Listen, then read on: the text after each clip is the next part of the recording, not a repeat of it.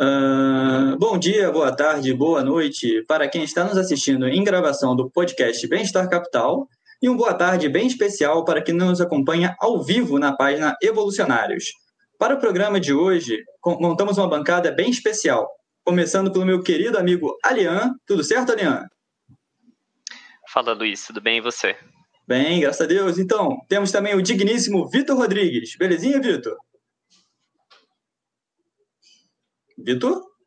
Pode nos ouvir? Opa, tranquilo, liguei o microfone aqui. Ah, tá bem. E também temos o nosso digníssimo Antônio Castro. Tudo bom, Antônio? Opa, e aí, pessoal? Tudo bem? Um prazer participar aqui.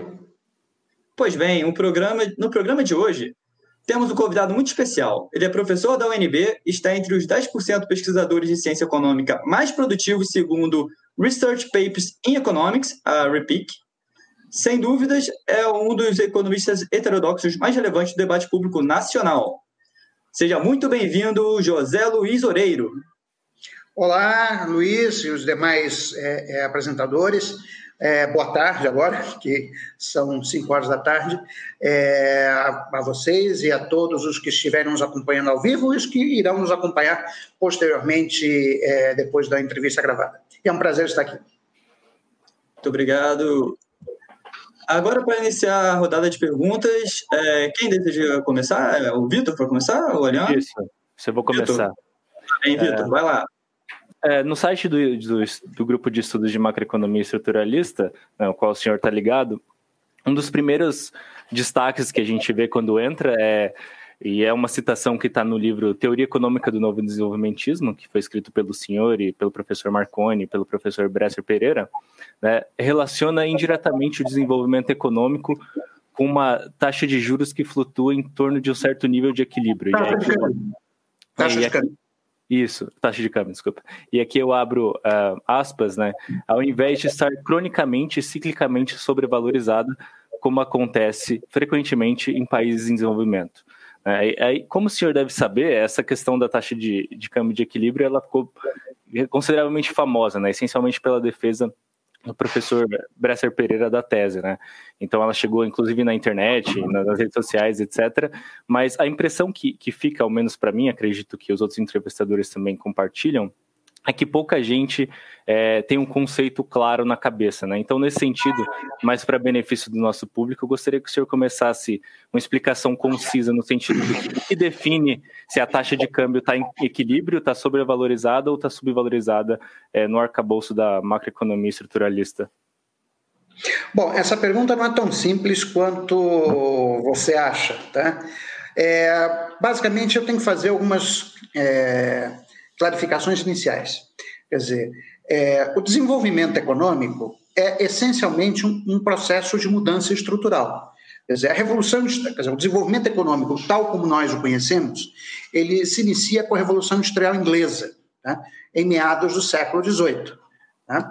É, a Inglaterra, então, é a primeira nação a ter um take-off de produtividade, quer dizer, o ritmo de, de, crescimento da produtividade do trabalho e da renda per capita, que até meados do século XVIII era basicamente constante ao longo do tempo, ou seja, não havia nenhuma grande diferença de padrão de vida entre o cidadão britânico de 1700 e o cidadão romano do primeiro século depois de Cristo. Né? Bom, isso começa a mudar com a Revolução Industrial. Quer dizer, que é um processo, então, de mudança estrutural da economia que começa na Inglaterra, depois se espalha para outros países, para a Bélgica, para a França, para a Alemanha, para os Estados Unidos, para o Japão, etc. Né? Então, o desenvolvimento econômico é isso, é mudança estrutural. É a mudança estrutural que permite né, o crescimento sustentado da produtividade do trabalho. Então, isso é absolutamente, esse esclarecimento é absolutamente necessário para as pessoas não acharem que a gente está dizendo que o desenvolvimento econômico é se obtém exclusivamente por intermédio da depreciação do câmbio. Não é isso, não é esse não é o ponto. Desenvolvimento econômico é a mudança estrutural que permite o aumento da produtividade. Agora, o que a macroeconomia estruturalista do desenvolvimento coloca é que uma das restrições possíveis ao desenvolvimento econômico é a tendência à sobrevalorização da taxa de câmbio que ocorre em países é, de renda média. Né? Na verdade, é uma teoria desenvolvida é, para explicar né, o, o, basicamente a armadilha da renda média. Eu acabei de publicar um artigo no Structural Change and Economic Dynamics né, com a minha esposa, a professora Kalinka Martins, e com o Marvel Dávila Fernandes, que é Research Fellow da, da Universidade de Siena, em que a gente mostra exatamente isso. Tá? Então, a, o, a macroeconomia estruturalista do desenvolvimento busca explicar a armadilha da renda média, ou seja, por que, que países foram bem-sucedidos na sua estratégia né, de industrialização e conseguiram sair da armadilha da pobreza, que aí é outra explicação, não é a explicação da macroeconomia estruturalista do desenvolvimento. Aí vocês têm que ir na teoria clássica do desenvolvimento, você tem que ler autores como Lewis, como Prebisch, né, é, como o Hirschman, né, como o Rosenstein-Rodin, né, como Myrdal, né? essa, essa é a referência teórica para você sair da armadilha da pobreza. Ah, mas o Brasil saiu da armadilha da pobreza, que ele estava preso até 1920. O Brasil era um país pobre até 1920. Tá? Ele começa a se industrializar nos anos 30 e contém um, uma, uma trajetória que é extremamente bem sucedida de industrialização até 1980. A partir daí começa a dar errado. E não só, isso acontece não só com o Brasil, mas é, é, isso é uma, uma meio uma espécie de tendência geral da América Latina. Quer dizer, os países da América Latina, eu estava lendo recentemente o livro do, do Raul Prebisch, a biografia do Raul Prebisch, escrita pelo economista é, é, canadense Duzman, que foi publicado pela editora Contraponto. Os países da América Latina, quando termina a Segunda Guerra Mundial, eram vistos como a, a, a grande, é, o grande futuro do mundo. Tá? Tanto foi assim que, que meu pai que é, é, é, junto com seu irmão mais velho, migraram de Galícia, na Espanha, para o Rio de Janeiro. Quer dizer, o, o, o, fato é que os países da América Latina eram vistos como os países do futuro, os países que iam dar certo, os países que iam enriquecer. Né? Enquanto que a Europa estava devastada pela guerra, a Ásia era muito mais pobre que a América Latina, né? e os países da América Latina tinham se saído relativamente muito bem é, nos anos 30 e 40. Bom, mas o fato é que é, o Brasil foi bem até os anos 80, a Argentina foi um desastre, né, dos anos 50 para frente. Né, o México também foi bem, mais ou menos, até os anos 60, depois começou a desandar. Né, e o fato é que, nós, olhando a história da América Latina, a gente vê um projeto que foi inicial, de desenvolvimento, que inicialmente foi bem sucedido e depois passou a dar errado. Né? Então a questão é: o que, que deu errado?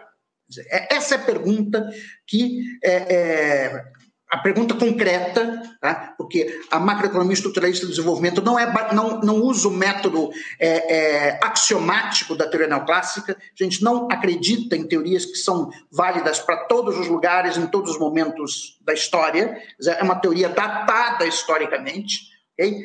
É, é, sim, é dedutiva, no sentido que você tem algumas hipóteses, mas essas, essas hipóteses são baseadas na experiência real, concreta das economias. Não são abstrações teóricas, é, como ocorrem com os modelos de equilíbrio geral, principalmente nas suas versões mais modernas, que são o Dynamic Stochastic General Equilibrium Models. Tá? Então, essa é a pergunta que a gente quer responder. Bom, a hipótese da escola novo desenvolvimentista que tem a macroeconomia estruturalista do desenvolvimento como o seu alicerce teórico é de que ah, os países da América Latina caíram na armadilha da renda média por conta da sobrevalorização da taxa de câmbio, que advém de duas fontes. Primeira, da abundância de recursos naturais, que causa a doença holandesa, e segundo, da adoção do modelo de crescimento com poupança externa em função de uma adoção acrítica dos preceitos do conceito de Washington. Bom, então essa é a ideia geral. Agora, respondendo a pergunta específica. É, existem dois conceitos de câmbio de equilíbrio, não é um só. Okay? Então, o primeiro conceito de câmbio de equilíbrio é o câmbio de equilíbrio industrial.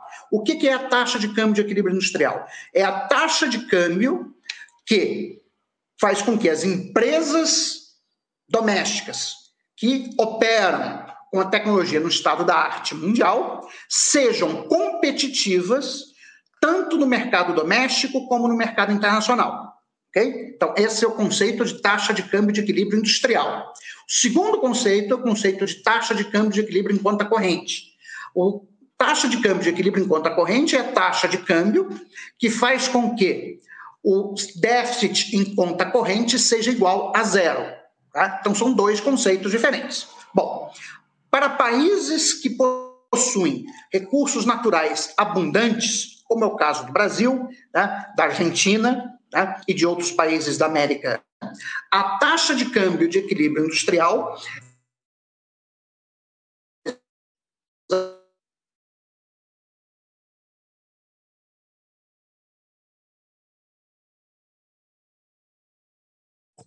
Opa, pessoal, acho que a gente teve um problema aqui com o professor Eiro, com a conexão. É, os demais participantes conseguem me ouvir? Eu sim, consigo. Sim. Todos? Para mim, para mim. É, ok, bom, o, o Aliança, você puder entrar em contato com ele via WhatsApp ou a forma que você entrou inicialmente, seria bacana. Ah, ah, ah, ok. Está okay.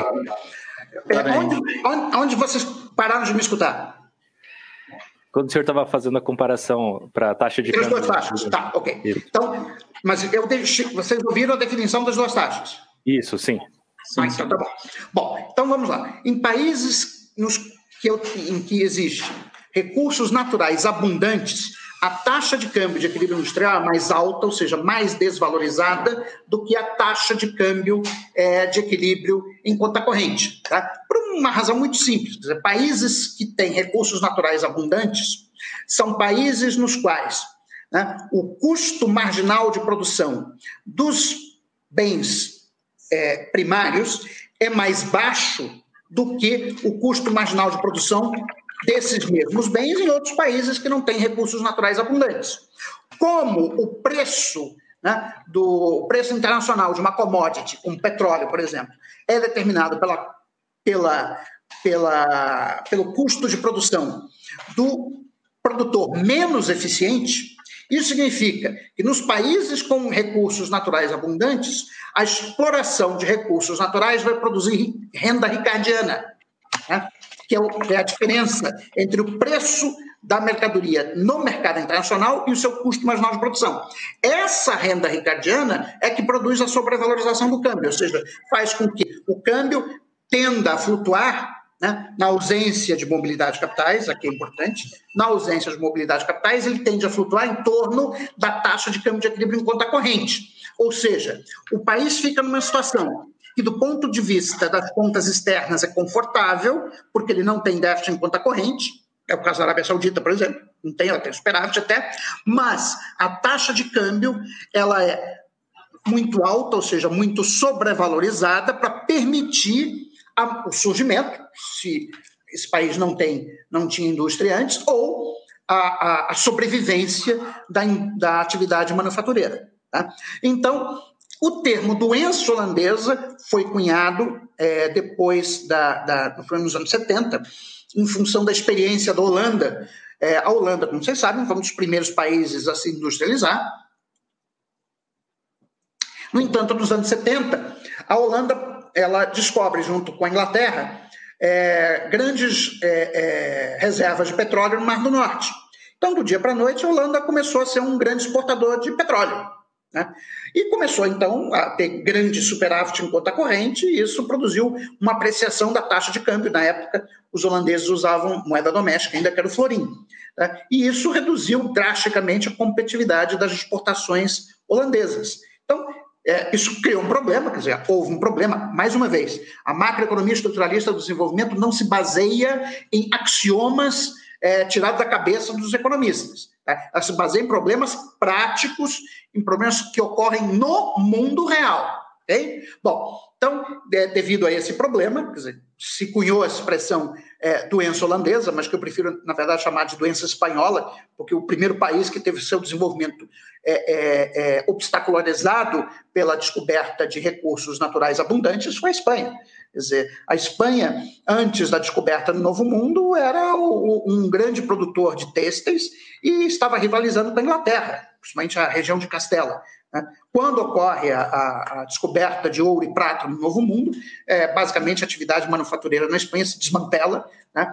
é, é, e aí a Espanha, que poderia ter liderado a Revolução Industrial, acaba é, é, ficando para trás no processo de, de, desenvolvimento econômico. Tá? Então, assim, essa minha, nessa minha primeira é, resposta, quer dizer, temos que diferenciar os dois conceitos de taxa de câmbio de equilíbrio industrial e taxa de câmbio de equilíbrio corrente.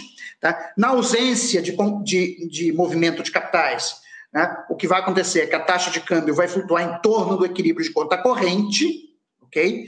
Portanto, ela vai ser sobrevalorizada com respeito ao, ao nível de equilíbrio industrial e, por isso, você vai ter desindustrialização prematura, que vai levar a uma redução do ritmo de crescimento econômico e, portanto, do próprio crescimento da produtividade.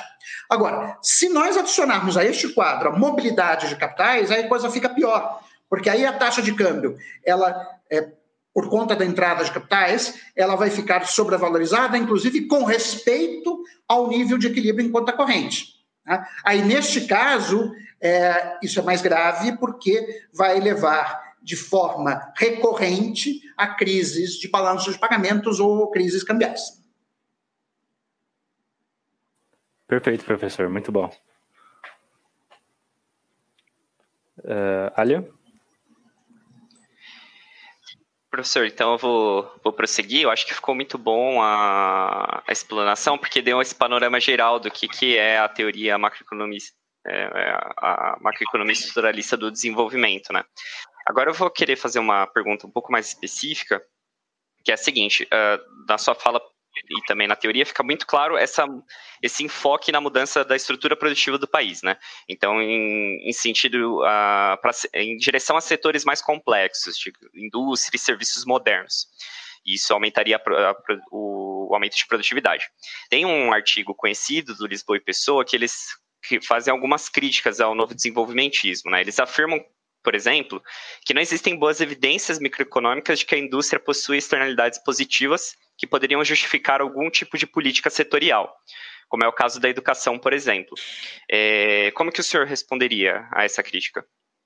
Bom, eu responderia dizendo que eles simplesmente estão errados. Quer dizer, a evidência empírica sobre a importância da indústria para o crescimento econômico é avassaladora. Quer dizer, é simplesmente o seguinte: não existe país que alcançou o nível, nível de renda alto que não passou por um processo de industrialização. Esse é o primeiro ponto. Não existe isso.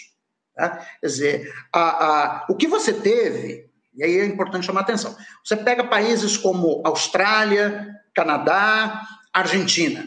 Tá? Bom, Austrália, Canadá e Argentina eram países com terra abundante e pouca população. Bom, é, princípio elementar dos rendimentos marginais decrescentes, se você tem muita terra e pouca população, a produtividade marginal do trabalho vai ser muito alta.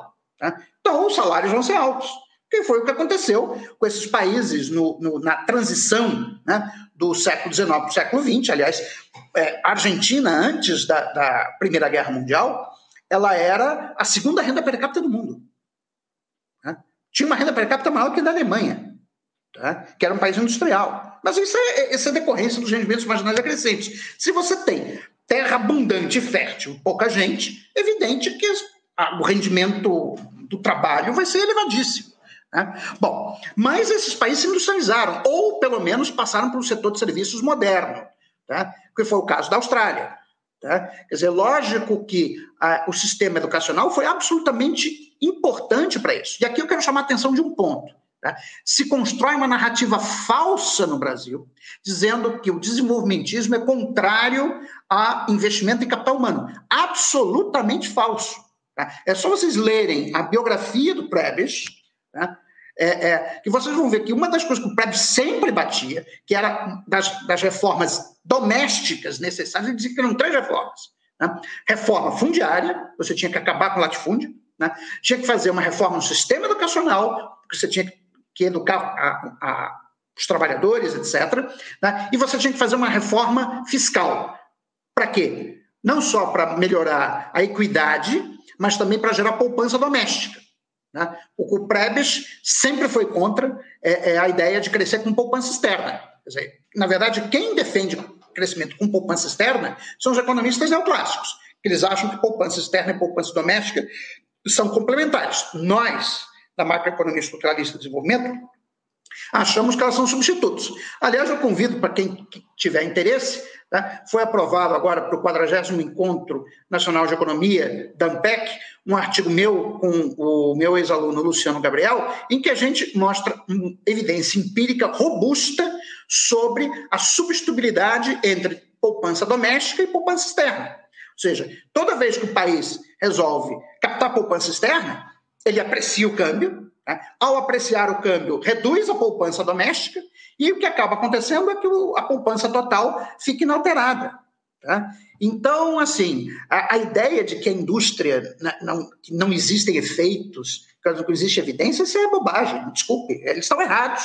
Tá? A, a, eles simplesmente ignoram toda uma literatura empírica avassaladora, é avassaladora. Só vocês procurarem né, no Structural Change Economic Dynamics, na PSL uh, eh, Quarter Review, na, na Journal of Post-Keynes Economics, no Cambridge Journal of Economics, vocês vão ver lá evidência empírica avassaladora. Agora, é lógico, como toda evidência empírica em economia, você sempre pode contestar, dizer, ah, mas esse resultado você poderia ter, se você mudar a amostra ou não sei o quê, se você mudar o período, se você mudar o estimador, enfim.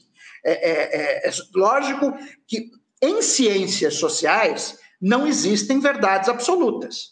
Tá? Na verdade, na ciência geral não existe. Quer dizer, é, é, o, o, o, que, na, na, ciência, nós não dizemos que algo é verdadeiro. A, simplesmente, a gente simplesmente pode dizer que uma hipótese não foi rejeitada pelos dados até agora. Tá? Bom, nas ciências sociais é um pouco mais complicado, porque nós não, não executamos experimentos naturais, ok? Então, assim, é, é, é, dizer, agora, dizer que não tem evidência, ah, pelo amor de Deus, isso, me desculpe, mas a palavra que eu posso usar para isso é desonestidade intelectual. Eu não tenho outra palavra para usar. Tá certo, ficou claro. Acho que agora começa um pouco o tom mais crítico da, da entrevista, mas, claro, de maneira sempre respeitosa, né? É, continuando nesse assunto da mudança estrutural, é, tem um outro, é, um outro artigo interessante do pessoal da PUC, o Veloso, Matos, que eles fazem um exercício contrafactual para entender o que, que seria mais, mais relevante, a mudança da composição setorial, então quanto que você tem de, de setor da, da indústria, nos serviços e e agronegócio, e ou se não a produtividade dentro de cada um desses setores, né?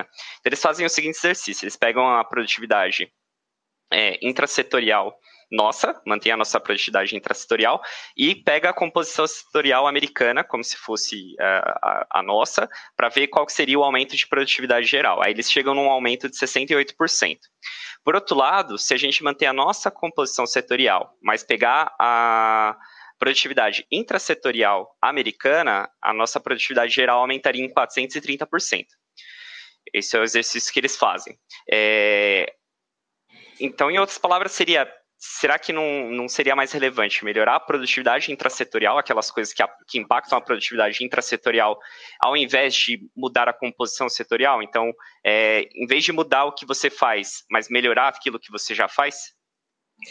Bom, eu fico contente do pessoal da PUC aprender, ter finalmente aprendido o conceito de heterogeneidade estrutural que a CEPAL defende há 60 anos.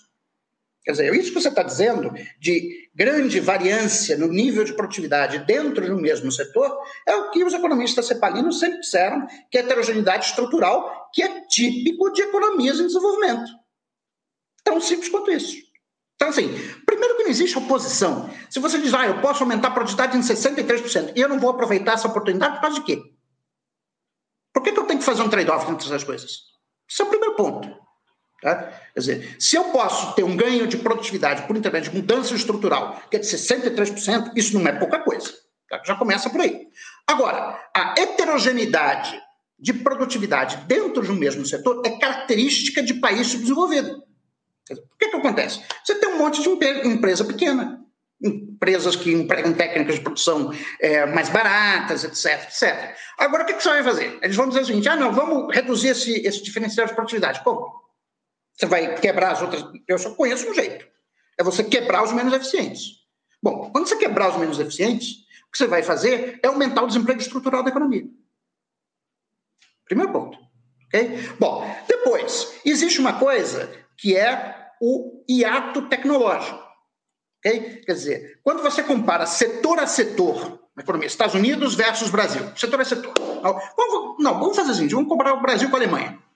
vou comparar uma fábrica, a Volkswagen do Brasil com a Volkswagen da Alemanha.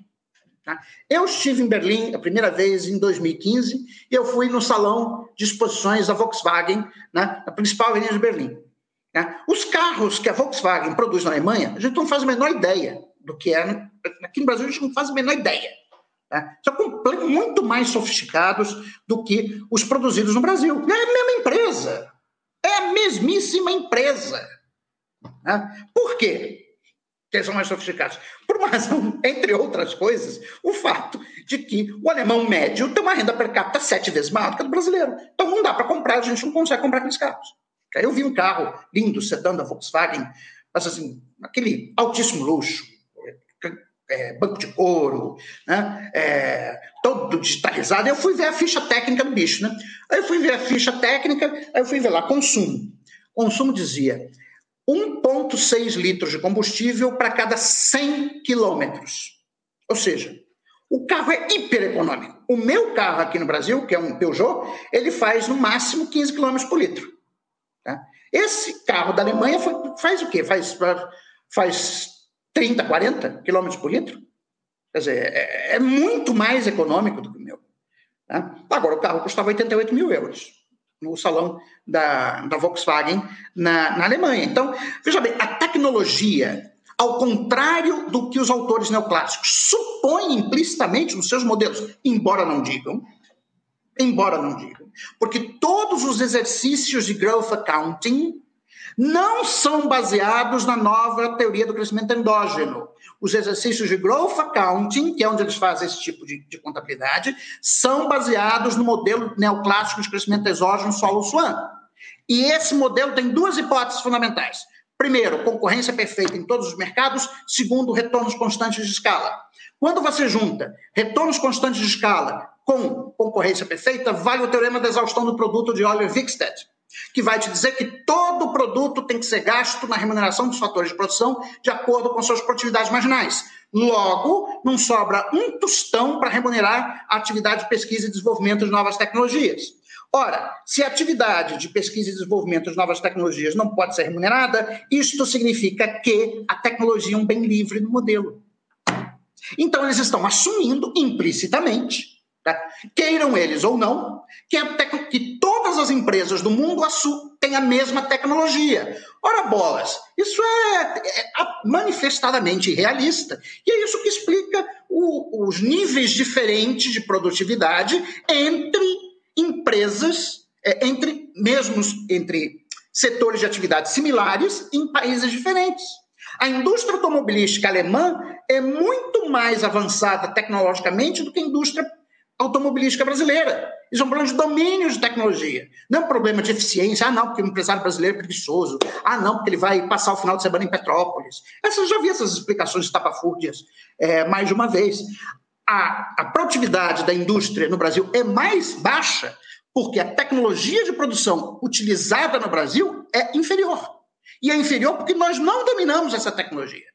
Né? Essa tecnologia tem patente, ela tem dono, você tem que pagar por ela, Okay? Então, e tem certas tecnologias que, dependendo do tamanho do mercado que é dado pelo nível de renda per capita, não adianta nem você é, é, utilizar, porque, enfim, enfim você, se eu fosse suficientemente rico, né, que não é o meu caso, eu teria importado aquele carro. Eu fiquei apaixonado pelo, pelo carro que eu vi lá na função da Volkswagen.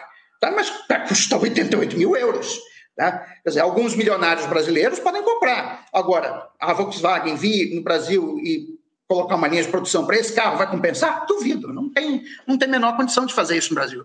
Né? É, bom, e muito menos de exportar. Quer dizer, um câmbio no Brasil sempre foi apreciado, como é que você vai produzir um carro desse no Brasil?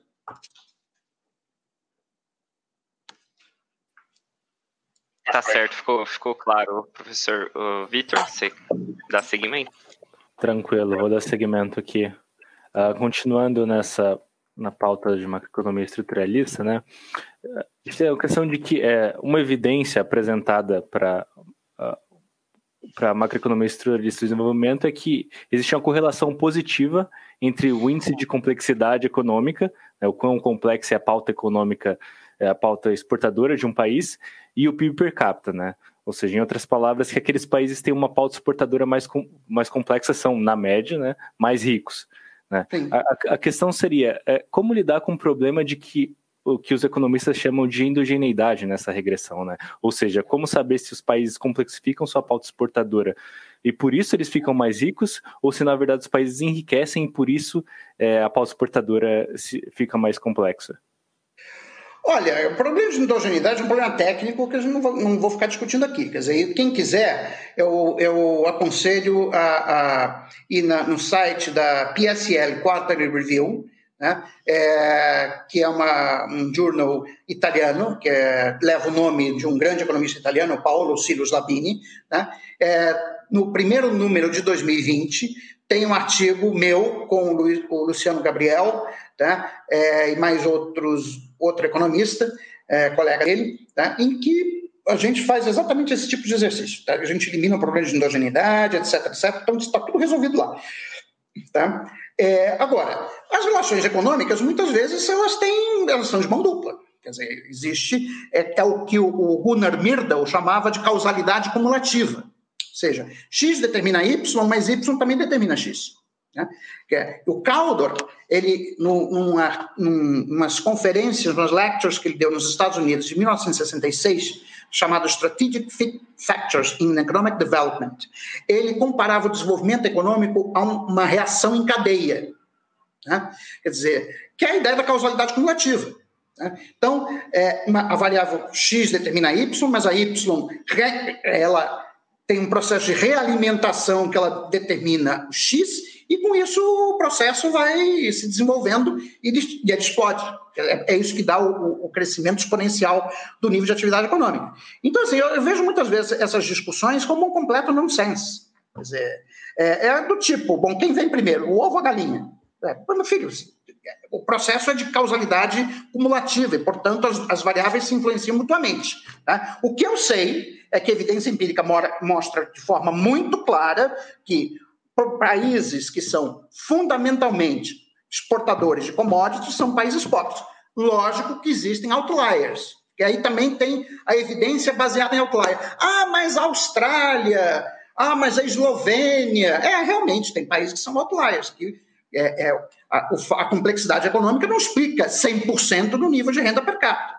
Não existe isso. Quer dizer, as variáveis de economia são determinadas por um monte de, de outras variáveis. E você tem determinação simultânea, tem modelo com multi, multivariáveis, etc, etc. Agora, o que nós observamos, sim, e isso é um fato utilizado, é de que países que têm uma pauta exportadora mais complexa tendem, na média, a ter uma maior renda per capita. E isso, para mim, pode ser um processo de determinação simultânea. Quer dizer, tanto na medida que a renda per capita aumenta, né, você complexifica a sua pauta exportadora, né?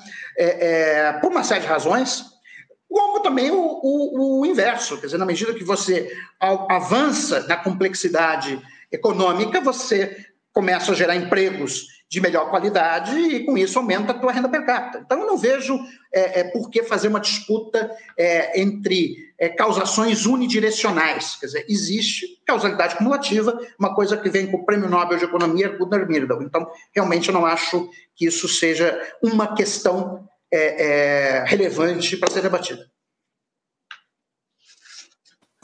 Perfeito, professor. Eu vou passar, passar a palavra para o Antônio, né? É, passar um pouquinho mais para assuntos é, conjunturais, digamos assim, né? Então vamos trazer uma visão mais do mercado. Aqui. Opa, professor, tudo bem? É uma brincadeira aqui, né? Como o André, quando foi entrevistar o Ciro, né? O representante da plutocracia. É, professor, é, vou tentar trazer agora aqui a discussão para o campo da atualidade, né? De conjuntura econômica atual. Eu olhei no seu blog, o senhor tem escrito bastante sobre isso, falou no Senado recentemente. É, eu queria é, primeiro fazer um panorama aqui, né? Esse governo atual ele veio, né, com a tese de, de várias reformas estruturantes, né? Conseguiu entregar ali é, a reforma a reforma da previdência, que na verdade também era um debate que já vinha na sociedade há bastante tempo e agora a gente está com bastante dificuldade em avançar. Né? A gente tem aí a reforma tributária que está no Congresso para ser debatido, mas não tem ainda a visão do do governo, na verdade teve um pedacinho e não tem a reforma completa. A gente ainda também não viu a reforma administrativa, é, mas onde eu quero chegar? Né? A gente tem visto que cada vez que a gente fala sobre flexibilização de teto, né, é, a gente tem uma volatilidade muito grande no mercado em relação né, a taxas de juros. E será que, e eu vi né, que o senhor comentou recentemente que no próximo ano nós teremos um desemprego avassalador, e eu concordo, e que seria necessário né, fazer é, investimentos, né, aumentar o, a linha de investimento. É, é a minha pergunta é: será que nós não deveríamos, aí a cabeça queria saber a sua opinião também, será que nós não deveríamos antes tentar avançar com essas reformas para sinalizar né, para o mercado uma preocupação com uma condução fiscal de longo prazo e então né, irmos adiante com uma agenda de avanço de, de gastos públicos? Né? Qual é a sua visão sobre isso? Olha, primeiro que essa agenda de reformas que começou com o governo Temer simplesmente não funcionou. Quer dizer, é, foi nos prometido que com a emenda constitucional do teto de gastos, o crescimento ia acelerar. Não acelerou. Depois foi nos prometido que com a reforma trabalhista seriam criados milhões de empregos. Não foram criados. Foi nos prometido que com a reforma da Previdência a economia ia decolar. Não decolou.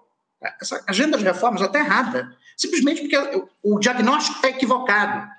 Dizer, a agenda de reformas parte dos seguintes pressupostos. Primeiro, de que o Brasil tem uma crise fiscal estrutural, que não é verdade.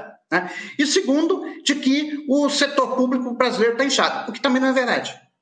Tá? Por que, que não existe uma crise fiscal estrutural? Bom, se você olhar o gráfico de dívida, tanto dívida bruta como dívida líquida, do governo geral, tá? que inclui União, Estados e municípios, né? você vai ver que ela estava estável até, até 2014.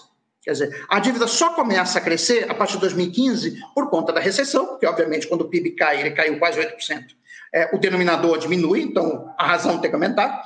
Né? Mas, além disso, a recessão derrubou a receita tributária, o que já aumenta o déficit primário, e o Banco Central botou a taxa de juros em 14,25% em 2015, e a conta de juros, basicamente, de 2015 a 2016, foi de 10% do PIB. Tão simples quanto isso. Se você for ver quanto que a dívida aumentou, foi exatamente o déficit, o déficit nominal. Tá? É, e sendo que o déficit nominal, 80% a 85% dele é por conta do pagamento de juros. Tá? Então, assim, a ideia de que a gente tem um déficit, é, é uma crise fiscal estrutural, isso é bobagem. Tá? É, é, na verdade, foi uma crise que continua sendo uma crise cíclica. Quer dizer, este ano, o Brasil vai fechar com o PIB, no dia 31 de dezembro de 2020, o nosso PIB estará 10% abaixo do PIB de 31 de dezembro de 2013 ok? 10% abaixo. Como os, o, o, setor público como um todo arrecada, né, entre União, Estados e municípios, um terço do PIB, né, isso significa que a arrecadação de impostos, como proporção do PIB, estará, grosso modo, estou fazendo aqui uma conta de padeiro, 3,5% abaixo do nível que estaria se a economia estivesse funcionando com PIB de 2000, do final de 2013. Isso eu não estou considerando, atenção que nesse cálculo aqui, eu estou considerando apenas que a gente tivesse retornado ao nível de 2014. Agora, vamos fazer um outro exercício contrafactual. E se a crise de 2014 não tivesse acontecido? Ou seja, se a gente tivesse continuado o nosso, a, na nossa média de crescimento histórico. De 1980 a 2014, a economia brasileira cresceu em média 2,8%. Se a gente pega o PIB de 2013, projeta para frente, com a tendência de longo prazo de 2,8%, o PIB no final de 2019 seria 20% mais alto do que o que ele de fato era em 2019. 20%. Né? Então, aí, bom, se ele fosse 20% mais alto, a arrecadação de impostos né, é, contribuições, etc., etc., ela seria é, um terço disso aí, ela seria uns 6% do PIB. Mais alta. Tão simples quanto isso. Então, o nosso problema não tem nada de estrutural, nosso problema é conjuntural. É uma crise fiscal conjuntural. Né? Bom, o problema é que a mídia fica, e o pessoal do mercado financeiro fica toda hora bombardeando, não, porque tem, tem o Estado está inchado, ah, porque tem excesso de gasto, ah, porque é, tem uma crise estrutural. Não tem. É cíclico. Dizer, com esse nível de atividade que nós temos, o Brasil está hoje em depressão. Tá? É, não, nós tivemos duas crises, quase uma seguida da outra, 2014 e 2016, não recuperamos o, o que caiu em 2014 e 2016, entramos em outra. Assim, sendo muito otimista, a economia brasileira vai cair 6% esse ano. Né? Bom, 6% com 5% que a gente ainda estava devendo da crise anterior são 11%. 11% de queda de PIB. Então, isso é depressão. Quer dizer, e quando tem esse nível de ociosidade dos fatores de produção, você tem que gerar demanda. E essa demanda não vai vir do setor privado. Não adianta ficar invocando teoria é, dos anos da, da, década de 20 do século passado, que é isso que esse pessoal está fazendo, né? usando teoria pré-keynesiana, né? para tentar argumentar que a gente tem que avançar pela agenda de reformas. Essa agenda não vai nos trazer recuperação econômica. Tá? O que vai nos trazer recuperação econômica é aumento de demanda. Neste momento, tem que vir do setor público, porque ela não vai vir do setor privado e não vai vir do setor externo, porque o mundo inteiro está em recessão.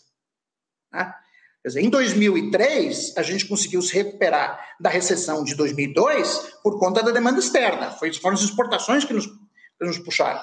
Tá? Mas agora isso não está disponível. Embora o câmbio esteja mais razoável, fato que o mundo inteiro está em recessão. Então, não vai ser demanda externa. Né?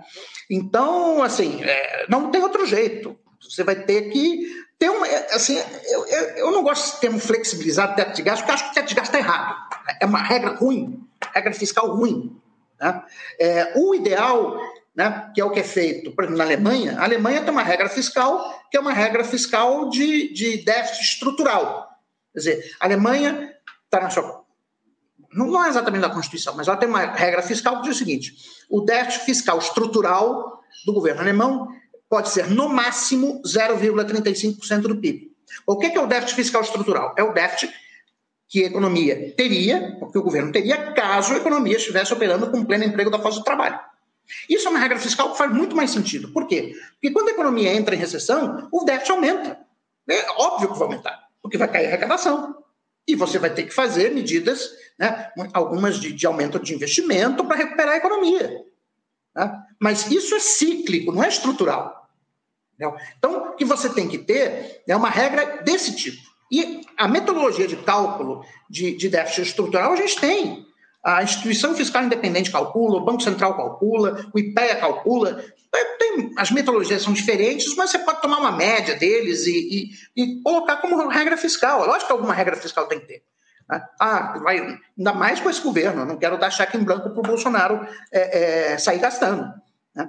Mas é, é, agora, tem uma regra de gasto. Né? É o Brasil o único país no mundo que colocou na Constituição teto de gasto. É o único. Não existe outro país que adotou essa regra. Por que, que nós somos os diferentes?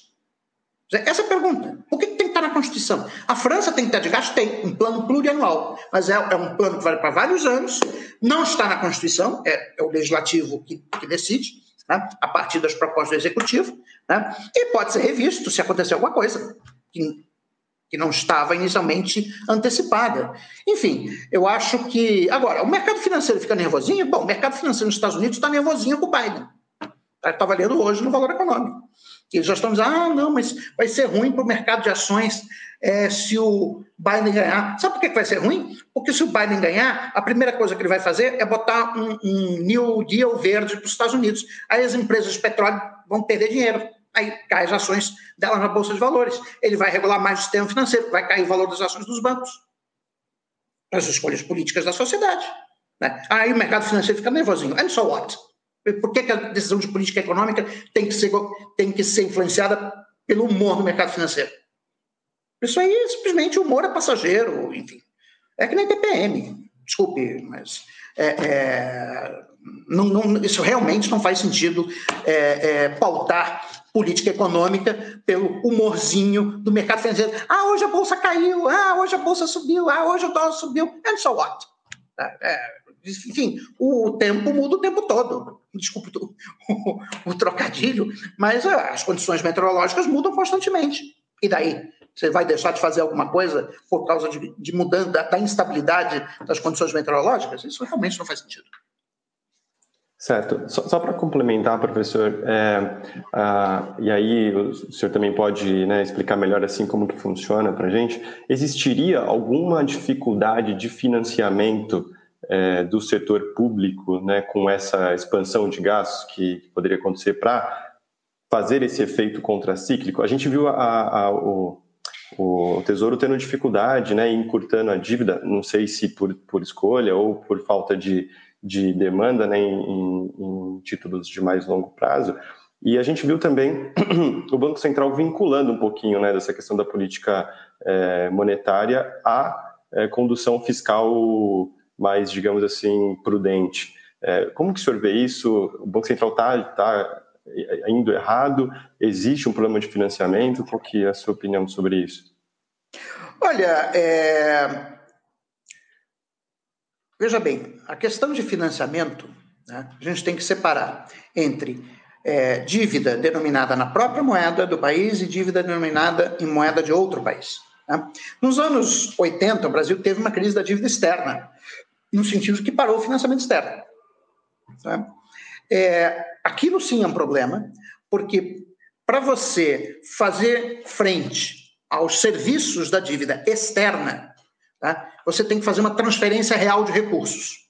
Ou seja, o que é transferência real? Você tem que exportar mais do que você importa. Não existe outro jeito de você conseguir dólares. Tá? É, ou então vender ativos. Tá? Mas é, é, existe o problema da transferência real de recursos. Você tem que transferir bens para o exterior. Tá? No caso da dívida interna, isso não existe se a economia estiver operando abaixo do pleno emprego. Não existe. A ideia de que existe um problema de financiamento, não existe problema de financiamento. Tá? No sentido de que eu não tenho que obrigar as pessoas a deixar de consumir para financiar o governo. Tá? É isso, por exemplo, o que o Keynes trata num livro de 1940, How to Pay for the War. Dizer, o problema de financiamento da guerra pelo Reino Unido era um problema de transferência real de recursos. Ou seja, você tinha que transferir recursos do consumo civil para a produção de armas.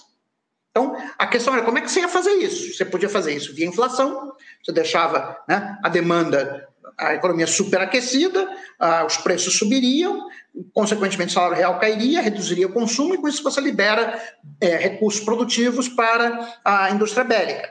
Você poderia fazer isso por racionamento, que foi o que a Alemanha fez, né? É, ou seja, você disse o seguinte: olha, não importa qual é a renda que você tenha, né? é, você só pode comprar X quilos de arroz, é, não sei quantos quilos de carne, não sei quanto de leite, dá por mês e ponto. Tá? Isso é o racionamento. A terceira, que foi a solução que o Keynes propôs, era pagamentos deferidos.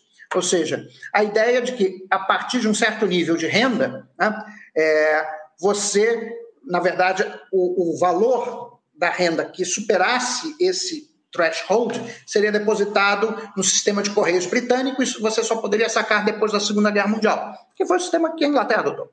Né? Bom, então ali você tinha um problema de financiamento mesmo, do financiamento no sentido real da palavra, que é transferência real de recursos. Bom, no caso brasileiro nós não temos isso. A dívida é denominada em reais. Né? Em último caso, é, o que, que acontece? O Banco Central compra a dívida. Quer dizer, o que, que vai acontecer? Se o mercado não quiser ficar com títulos da dívida pública, tá? ele vai fazer operações compromissadas com o Banco Central. Então o Banco Central vai comprar. Tão simples quanto isso. Ah, mas ele vai estar se financiando a curto prazo? Vai. Mas a, gente aqui está debatendo se tem limite ao financiamento. Tá? Então, tudo bem, a dívida vai encurtar, pode encurtar, pode acontecer disso, mas problema de financiamento? Nenhum. Não tem porquê. Tá? Porque o que tiver de excesso de, de títulos que o mercado não queira, ele vai vender para o Banco Central nas operações compromissadas. Então, embora o Banco Central não possa comprar por restrição constitucional, ele não possa comprar diretamente títulos do Tesouro Nacional, ele compra indiretamente nas operações compromissadas. Né? Então, assim, eu não vejo, eu não vejo que haja é, perigo nisso. Agora, com respeito ao comportamento dos juros de longo prazo, de fato, nas últimas semanas houve um repique dos juros de longo prazo. Duas observações. Primeiro, mesmo depois do repique, eles estão mais baixos do que estavam no início da pandemia. Primeira observação. ok? Então, se você pegar o, o comportamento dos juros de longo prazo, logo que começou a pandemia, eles deram, eles deram uma esticada. Depois começaram a cair. Tá? Então, hoje eles continuam mais baixos do que estavam no início da pandemia. Segunda observação importante: esse mesmo fenômeno aconteceu em outros países emergentes.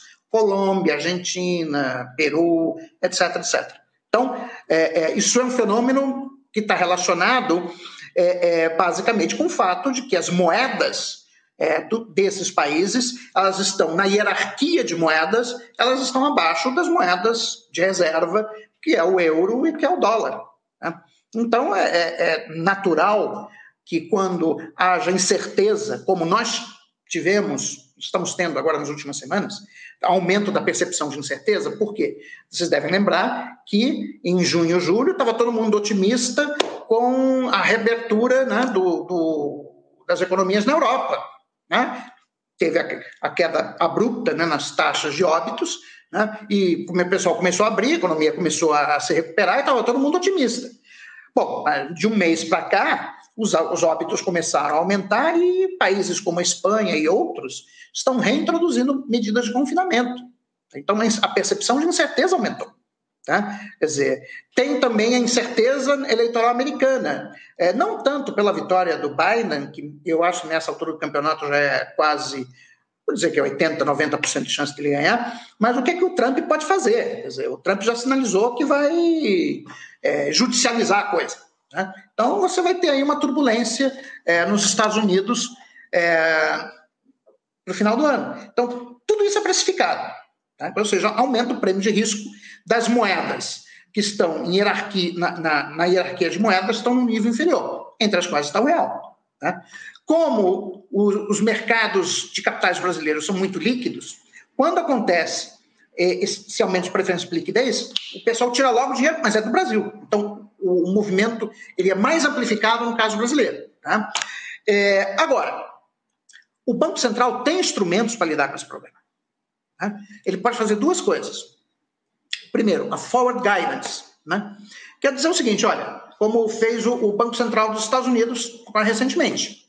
Né? O que é que o Jeremy Powell fez?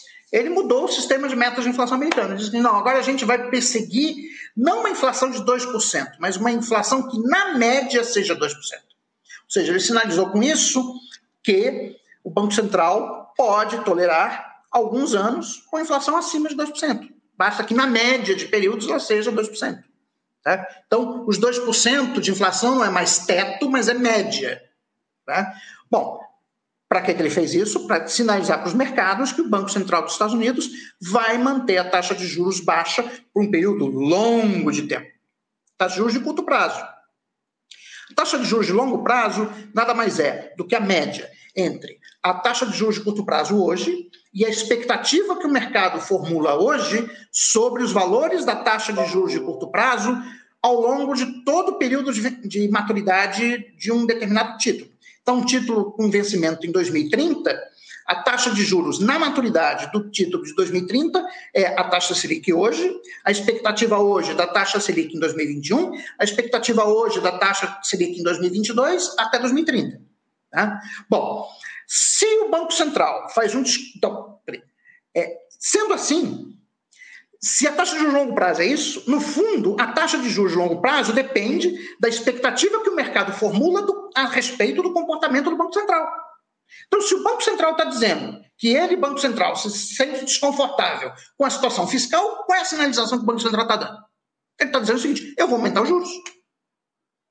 É isso que ele está sinalizando. Aí o mercado, ah, ele vai aumentar os juros, então o juros longo prazo sobe. Claro. Mas quem que foi, quem que, a forward guidance é que foi errada. Ele atrelou a, a, a política monetária futura à situação fiscal, que não tem rigorosamente nada a ver. Né? A inflação depende se o mandato do Banco Central é um mandato para a inflação, ele tem que olhar para o ato do produto. Né? Bom, e aí, bom, mas se ele tá, se a forward guidance dele é de que, a depender da situação fiscal, ele vai aumentar os juros, o mercado lê, ah, então beleza, então ele vai aumentar os juros, porque o pessoal vai tirar o teto, então os juros, juros de longo prazo sobe. É uma profecia autorrealizável.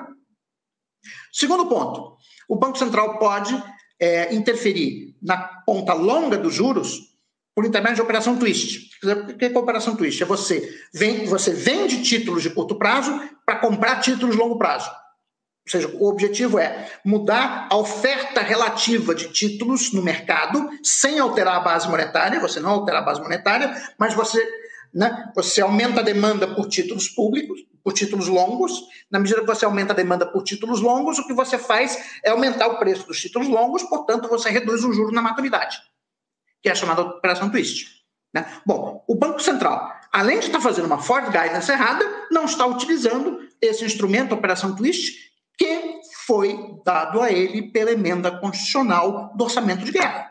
Portanto, o culpado pela elevação dos juros é, de longo prazo não é a situação fiscal, é a política monetária conduzida pelo Banco Central do Brasil. Ok, é, muito obrigado, professor. Foi uma explicação muito é, boa. Professor, eu vou fazer um gancho aqui nessa questão do, do Ford Guidance, né, que o senhor citou, inclusive foi uma coisa que o senhor citou num artigo para para o seu blog agora no dia 19, né?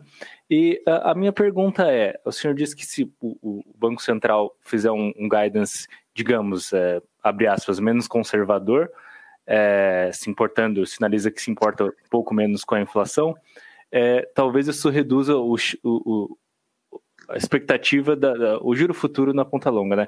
O problema é que, é, na minha visão, é isso não supõe que o que a única coisa que o mercado está olhando é o, é o guidance do Banco Central, o que acontece, por exemplo, se o, se o mercado não comprar a ideia, né? Então, é, vamos supor que eu tenha 10 anos e eu esteja trabalhando com expectativa para um juros de 10 anos.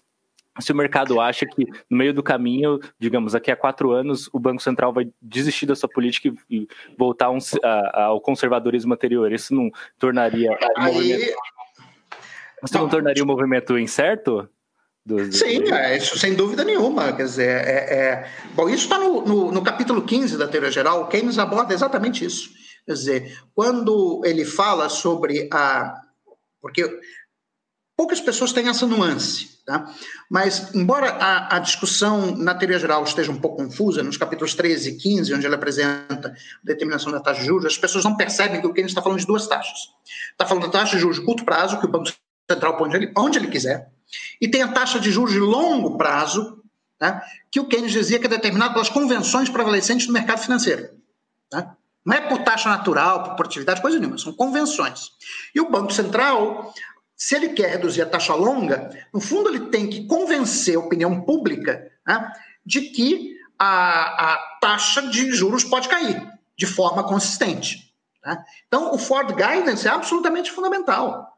Né? Agora, de fato, se ele, se eh, o mercado não comprar ideia, se eles acharem que daqui a um pouco é, vai vai mudar a política e realmente. Assim, eu acho que tem que a gente teria que fazer uma reforma no regime de metas de inflação brasileiro. Tá? Eu acho que isso que o, o, o, o Jeremy Powell fez, tá? de perseguir uma inflação que, na média, seja 2%, a gente poderia, por exemplo, perseguir aqui uma inflação que fosse, na média, 3,5%. Né?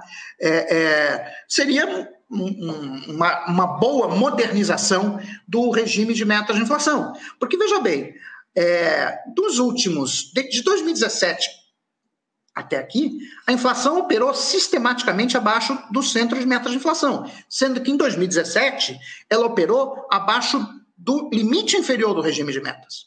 Então, a rigor, você não está cumprindo o regime de metas de inflação. Está tendo uma inflação menor do que é necessária para cumprir o regime de metas. Então, se você fosse adotar o sistema americano, Jeremy Powell, então você teria o seguinte: não, olha, como a inflação ficou quatro anos abaixo do centro da meta, então, pelos próximos quatro anos, a partir de 2021, eu vou tolerar que ela fique tantos por cento acima do centro da meta. Pronto, você resolveu. É só você fazer essa, essa mudança.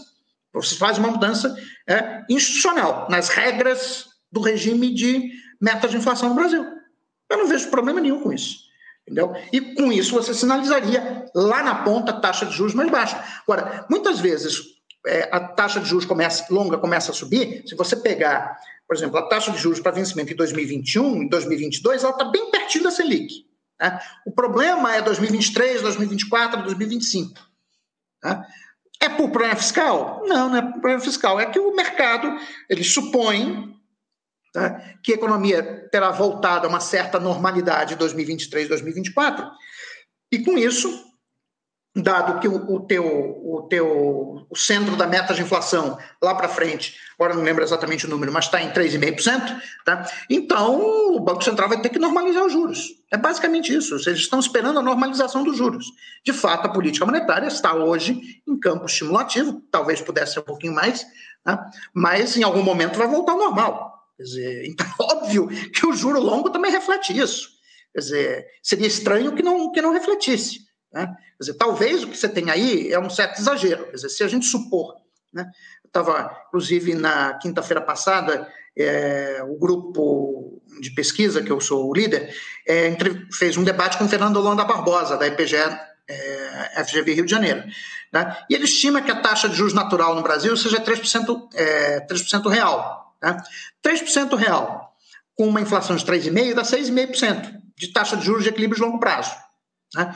Bom, como o juro nomi é, nominal tem 8, o longo, talvez você tenha aí 1,5% que seja é, é, excessivo e que o Banco Central poderia atuar na ponta reduzindo esse juro e também com forward guidance. Tá? Mas veja bem, é, o, juro, o juro longo ser mais alto que o juro curto, primeiro que isso é normal. Tá? Não tem nada. O anormal é o contrário. Tá? Quando o juro longo é mais baixo que o juro curto, para ter certeza que vem recessão pela frente. Né? É, agora, por que, que, o juro longo tem que ser mais alto? Por duas razões. Primeiro, que os papéis longos são mais arriscados que os, que os papéis curtos. Né? Então, é, isso já te dá um prêmio de liquidez, portanto, o juro, é, o juro longo tem que ser mais alto. Bom, em segundo lugar, quando você está num período de recessão, você está com a taxa de juros muito baixa. Bom, a partir do momento que o mercado, quer dizer, recessão não dura para sempre. Em algum momento a recessão acaba, as coisas voltam ao normal, a inflação começa a subir, né? e aí o Banco Central vai normalizar a política monetária. Então, o juro, juro de curto prazo vai subir. Como o mercado espera que o juro de curto prazo suba no futuro, então é óbvio que o juro longo tem que, tem que acompanhar. Então, assim, também não tem nada de é, muito extraordinário é, no fato do juro longo estar tá mais alto que o juro curto. Eu acho, sim, há um excesso, talvez esteja em, em é, 150 base points, né? mas é, é, o fato do juro longo ser mais alto que o juro curto é o normal. O anormal é o contrário. Perfeito, professor, ficou claro. É, quem acho que vai entrar agora, Luiz Senhor, ou Alia? É, professor, eu quero voltar no, no tema da, da PEC do teto, que ela tem sido discutida bastante, se abandona ela de alguma de vez ou não eu lembro que na época da discussão que ela estava sendo feita, bastante gente disse que a PEC tinha um papel é, tanto quanto didático, que seria de evidenciar o problema do orçamento público no Brasil. É, a gente sabe que o perfil do gasto público ele é majoritariamente de gastos obrigatórios correntes e sobra muito pouco para gastos discricionários e para o investimento público, que são aqueles gastos com maior multiplicador fiscal, né? É, aí a minha pergunta seria: é, qual a garantia de que, na ausência da, da PEC do teto, todo esse gasto adicional que fosse feito, eles não continuariam a ser capturados por interesses particulares? Bom, para começar, que o teto de gastos não impediu isso. Para começar. O presidente Bolsonaro deu, no meio de uma crise, é, aliás, melhor, ano passado, né, durante a reforma da Previdência, ele deu aumento para os militares. Os militares não são grupo de, de interesse? Eles capturaram. Ué, eles tiveram aumento. Na verdade, é, é, se os militares continuam pagando, eles são servidores públicos, para começar. Tá? São servidores públicos da União. Okay? Bom, eles pagam uma alíquota de previdência social que é menos da metade da que eu pago. Eu pago 16%. Eles pagam 7,5%. E tiveram aumento, eu não tive. Tá? Então, assim, o teto de gastos não impede isso. Ele não impede captura. Ele não impede, aliás, ele nem sequer obriga o judiciário. O judiciário tá, está estourando o teto de gastos há muito tempo. E está mandando a conta para a União, para o Executivo. É o Executivo que tem que fazer a folga para acomodar o, o estouro do teto de gastos judiciário. Então, essa, essa ideia de que ah, os grupos de interesse, isso é balela. Isso é balela. Simplesmente o teto de gastos não funciona. Ele, nem para isso ele funciona. Né? Então, é, é, e por outro lado, é, a ideia de que, ah, mas é, sobra muito pouco espaço no orçamento para o investimento. Bom, a gente sempre teve pouco espaço para investimento, é, é, mesmo antes do, do, do, teto de gastos. Agora, tem que chamar atenção de um ponto. Né? Serviços públicos, né? serviço público, é intensivo em trabalho. O que é um grande serviço público? Vamos lá.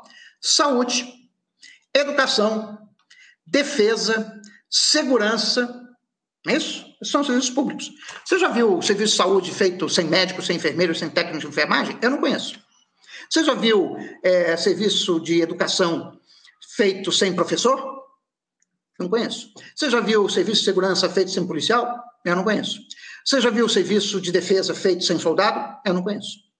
Esse serviço. Então, tem essa, essa dicotomia que, é, que, é, que é esdrúxula entre. Não, o gasto bom é o gasto de investimento, o gasto ruim é o, é o gasto com o servidor público. Gente, serviço público é intensivo em mão de obra. Não, não faça comparação com indústria. Quer dizer, a fábrica da Volkswagen em Valência, na Espanha, tem quatro funcionários na linha de chão. É toda robotizada. Agora, serviço público, não. Serviço público tem, é, ele emprega, a gente emprega. E tem que ser, não tem outro jeito. Ah, mas tem que ter aumento de produtividade do setor de serviço. Como? Serviço público, que jeito? Ah, mas tem que informatizar. Desculpe informar, já é informatizado. Eu faz anos que eu não assino um papel. Eu não sei o que é papel, não aparece na minha frente. Eu entro em todos os processos, né? seja de promoção, funcional, de, de revisão de nota de aluno, etc, etc. A gente faz eletronicamente no ANB pelo Sistema Eletrônico de Informação. Eu não assino um papel. A minha assinatura é só eletrônica. É, já está tudo informatizado. A Receita Federal é toda informatizada. Né? É, a renovação de, de carteira de habilitação, que eu vou renovar agora, também informatizado. Eu agendei lá o dia que eu vou fazer a renovação. Quando o meu pai morreu, em 2017, né, é, que eu tinha que pedir a pensão para minha mãe, né, eu, fiz, eu fiz o processo, que minha mãe estava com Alzheimer e também nunca mexer no computador na vida, eu fiz o processo todo eletrônico. E um mês depois caiu direitinho na conta dela, pensando no meu pai. Enfim, é, é, é, isso, isso, são, são, são é, mitos que se fazem sobre é, o serviço público. Então, assim, o teto de gasto ele não é condição nem necessária nem suficiente para impedir o aumento da dívida pública e muito menos para evitar a extração de renda por parte de alguns grupos organizados dentro da sociedade. Quer dizer, o teto de gastos levou à revisão dos benefícios tributários? Eles só custam 5% do PIB. Não levou. Cadê a explicitação? Eu não vejo explicitação nenhuma. Eu só vejo o investimento público sendo contraído. Isso é ruim. Por quê? Por que o, nível, o investimento público está no nível baixo? Porque não está nem repondo a depreciação do capital público. Que a gente está vendo, pontes caindo em Brasília, estradas esburacadas, etc, etc. Então, isso a gente vê precisava investir mais. Tá? Agora, por que, que você não consegue investir? Você não consegue investir porque tem uma restrição legal que diz que você não pode. Entendeu? Então, é isso. Professor, uh, em algum momento você falou que o nosso nível de gastos públicos não está elevado. Contudo, assim, se você olhar uh, os gastos dos estados, né, você consegue ver que a maior parte de grande, de grande parte dos estados né, é, é comprometido com o pessoal. Além disso, é, existem estudos também que mostram que a gente nem tem uma quantidade tão grande de servidores públicos, é verdade, mas a gente tem um prêmio salarial, em média, bem elevado. É, o que você deve falar sobre isso? É, você acredita que, mesmo assim, os, os, gastos ainda são aquém do, do necessário? Deve haver uma reforma administrativa? Como que o senhor enxerga esse ponto? Bom, primeiro vamos começar com a ideia do prêmio salarial. Vem cá, os salários na União são puxados para cima, né? basicamente pelos funcionários do Judiciário. Me diz o seguinte: qual é a contrapartida de um promotor ou de um juiz no setor privado? É o quê? É o chefe do tráfico de drogas no morro, que é o que faz a justiça com as próprias mãos no morro? Então, professor. Então, é não porque... tem, não, veja bem, tá, você está comparando alhos com bugalhos. A primeira coisa que você tem que ver é como a metodologia da pesquisa foi feita. Sim, é a primeira é coisa. o estudo compara funções é, semelhantes, né? Porque não tem como você comparar, de fato, a, é, judiciário, funções, por exemplo. Funções semelhantes não significam que as pessoas tenham qualificações semelhantes. Eu te digo uma coisa: você está comparando, por exemplo, um economista do Banco Central do Brasil, que passou num concurso hiper concorrido, para trabalhar num órgão de excelência do Estado brasileiro, o economista que trabalha na fabriqueta XYZ do interior de Goiás. É assim que você está fazendo a comparação. Certo? Então, assim, essas, veja bem, o fato de que a seleção dos candidatos ser feita por concurso público altamente concorrido, né, já mostra que nós temos aí um viés de seleção positiva. São os melhores que vão passar.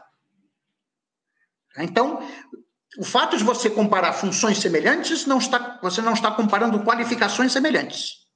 Esse é o primeiro ponto. Tá? Segundo ponto, de fato, os estados e municípios têm a maior parte da sua receita comprometida com pagamento de funcionários, sim.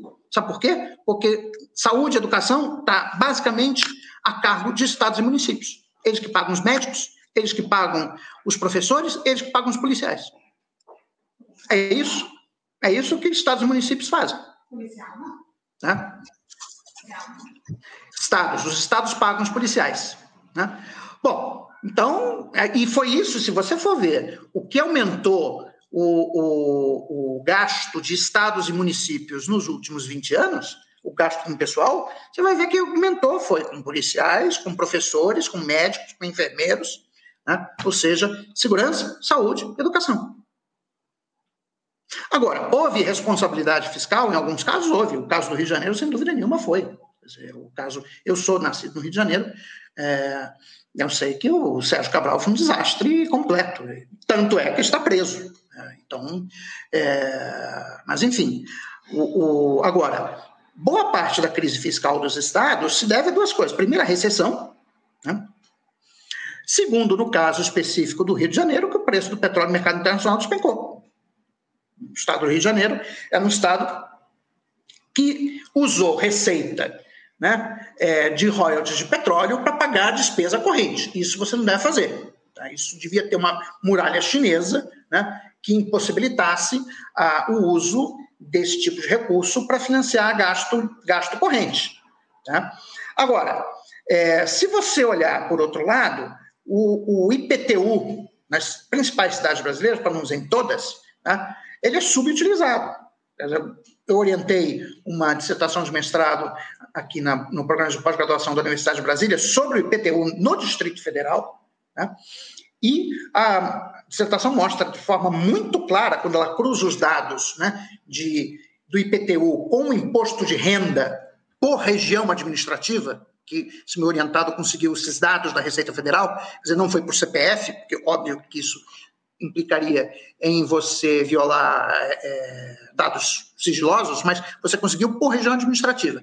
Quando você cruza os, os dados, você observa que, no, no caso do Distrito Federal, os, as regiões administrativas com maior renda per capita, ou renda por família, por unidade familiar, são as que pagam proporcionalmente o menor IPTU.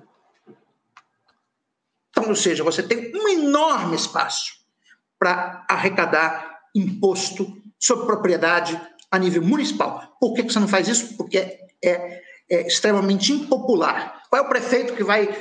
Qual é o candidato a prefeito? Agora a gente vai ter as eleições municipais, que vai dizer o seguinte: eu prometo que vou aumentar o IPTU. Esse sujeito perde. Ele vai perder. A única maneira de romper esse impasse é você criar uma alíquota federal para o IPTU seja, você tem o IPTU lá, tem a alíquota municipal, o prefeito faz o que ele quiser com ela, né? e põe a alíquota federal. Aí toda vez que o prefeito reduzir a municipal, a União aumenta a, a fração dela. Né? E depois pode dar o dinheiro para os municípios, não tem problema. Você faz a repartição via fundos de participação dos municípios, a, a União arrecada né? e depois distribui. Né? Mas se deixar com os municípios, eles não vão arrecadar nunca. Então, tem espaço para você é, é, fazer o saneamento das finanças municipais e também dos do, estaduais, né, por intermédio de aumento de impostos sobre propriedade tá? e imposto sobre heranças também. Tá? É, é agora, você ir para a ideia do desmonte do serviço público, que é o que está implícito na reforma administrativa, inclusive com fim de estabilidade, As pessoas acham, ah, não, é porque o, servidor público, ele, é, com estabilidade, ele é pouco produtivo. Bom, é, é o seguinte, eu não conheço, tá? primeiro que, é, uma observação importante, a estabilidade não é absoluta. Os servidores públicos podem ser demitidos, e alguns são, tá? a bem do serviço público. Então, se cometeu corrupção é, ou assédio sexual, essas coisas, rua. Tá? Tem, lógico, tem processo administrativo, com amplo direito à defesa, etc, etc. Agora, a estabilidade do, do servidor público tem uma razão de ser. Estão em Max Weber, lá atrás. Você precisa constituir um, um corpo burocrático permanente que conduz as políticas de Estado. Portanto, os governos vão e vêm, porque isso faz parte do processo democrático. Hoje é o Bolsonaro que está no poder, pode ser que em 2022 né, o PT ganhe as eleições e volte ao poder. Né? Daí o que, vai acontecer se os servidores públicos né, puderem ser demitidos? Aí quando está o Bolsonaro, só tá os servidores públicos da turma do Bolsonaro. Aí entra o PT, aí demite todo mundo, põe só o pessoal cupincha do PT. Você não tem mais um, um Estado. Quer dizer, a, a, a, diferença entre Estado e governo é, deixa de existir.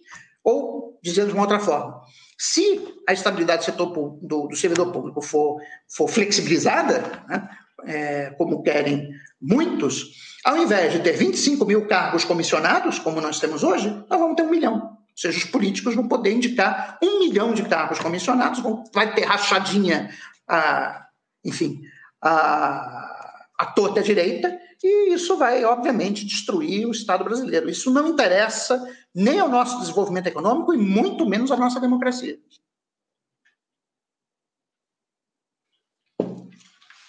Tá bom, professor. Obrigado pela resposta. Acredito que agora o Alian vai introduzir uma nova pergunta. Professor, é, a gente já extrapolou um pouco o tempo. Eu vou fazer a minha última questão aqui. A gente seleciona umas do público e a gente já fecha para não abusar muito da, da sua boa vontade. É... Então, ainda sobre essa questão do, dos gastos, né? É, a gente, o senhor bem pontuou que os gastos para investimentos sempre foram um pouco, o restante do orçamento, coisa de 1%, 2%, e hoje nem paga a depreciação, né? É, eu queria levantar o seguinte: é, existe uma má eficiência do gasto mesmo para esses gastos de investimento. Então, eles são poucos e, e, eles também têm uma eficiência muito baixa. Então, é, se a gente pega, por exemplo, o relatório de obras do, do TCU, ele indica que apenas 10% das obras elas estão paralisadas por questões de ordem financeira a maior parte das, da, das obras elas são paralisadas por questões regulatórias ou técnicas. Esse mesmo percentual a gente encontra também no relatório de obras paralisadas do TCE de São Paulo. Então tem um painel de obras, ele também é um percentual parecido, coisa de 20% para município e para o estado também é 20 a 10% com questões relacionadas a questões financeiras. Né? A maior parte também é paralisada por questões técnicas. É, aí a minha pergunta é a seguinte: a impressão que dá, sempre quando a gente escuta, e eu não estou incluindo o senhor nisso, é uma, uma, crítica genérica, é que a gente sempre escuta com a heterodoxia sempre num tom de aumento de gastos, mas pouco na, é, focado na eficiência do gasto. Eu queria perguntar se o senhor concorda com essa crítica ou se o senhor acha que ela é algum tipo de espantalho ou algo do tipo. Bom, eu não concordo com a crítica e vou te dar as razões. Quer dizer, bom, de fato existem muitas obras paralisadas no Brasil, mas é por conta do nosso regime de execução fiscal, quer dizer, que é a, a, a, o, chamado contingenciamento de gastos. Ou seja, você, digamos que no orçamento, na lei orçamentária anual de 2020, né, esteja aprovada a construção de uma ponte em algum lugar no Brasil. Né? Ok. Aí em 2021, para cumprir o, a meta fiscal, vem o ministro da Economia e diz: não, vamos fazer um contingenciamento linear, todos os ministérios têm que cortar 30% do orçamento. Aí aquela ponte cuja obra já tinha começado em 2020, porque já estava prevista na lei orçamentária anual, tem que parar a obra. Ou seja, isso não faz sentido. Dizer, isso é por conta do sistema imbecil de, é, é, é, é de, de controle fiscal no Brasil. Por que, que eu digo que é um sistema imbecil? Porque ele pressupõe né, que é, existe uma espécie de, de, que você tem uma restrição financeira permanente, ou seja, é como se fosse o próprio nome é, já é enganoso. é, a ideia do Tesouro Nacional.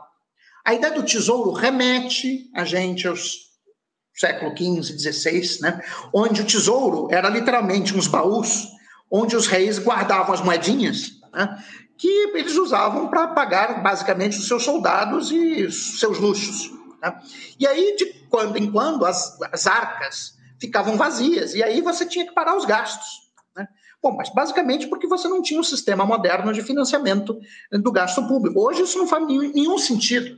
Quer dizer, uma vez que a obra que você definiu no, no, na lei orçamentária anual um determinado conjunto de investimentos, né, que eu, supostamente devem ter, não é o caso, mas supostamente devem é, obedecer certos critérios de relevância, etc, etc.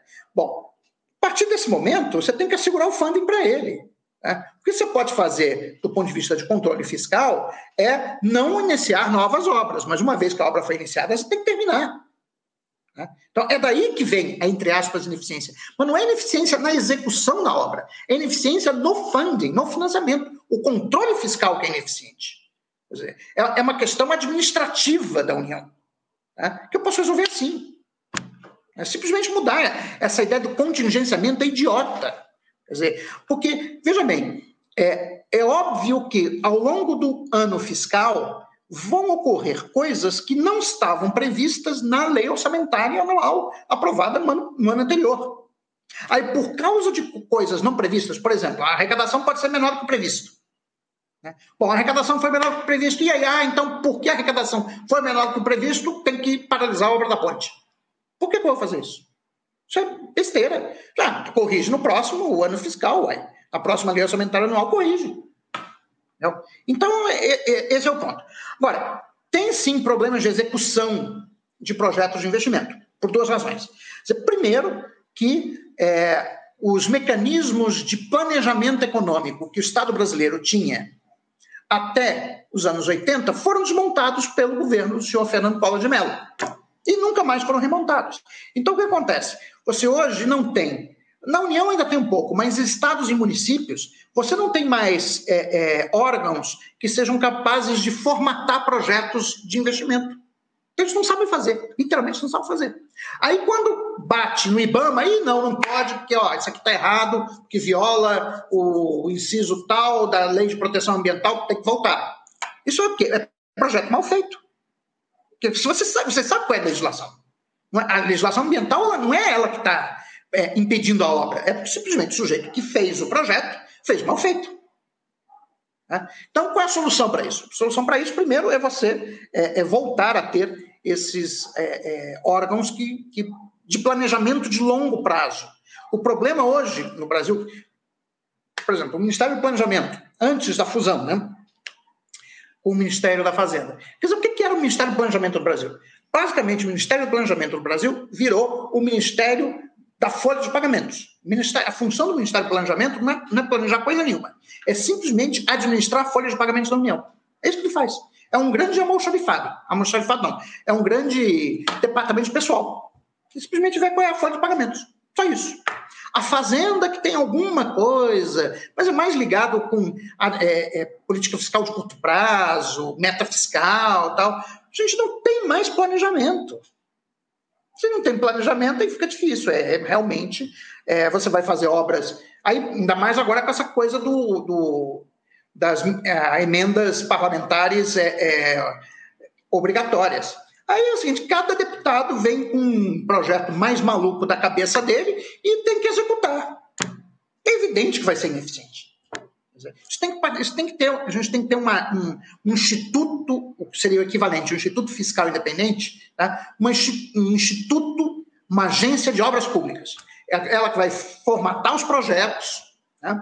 vai formular tecnicamente, aí sim, você passa uma lista de projetos para o Congresso Nacional, aí o Congresso escolhe, dentro daquela lista, o que ele quiser, enfim, o que ele achar melhor, dadas as suas prioridades políticas. Mas a parte técnica, ela tem que ser autônoma, tem que ser formulada por funcionários de carreira, não pode ser funcionário indicado por, por político, tem que ser funcionário de carreira, né, com estabilidade, portanto, que ele pode simplesmente dizer não a um deputado, pode dizer não ao senador, pode dizer não ao presidente da República. Né? É, aí sim a gente vai ter condições de executar é, investimentos de maneira muito eficiente.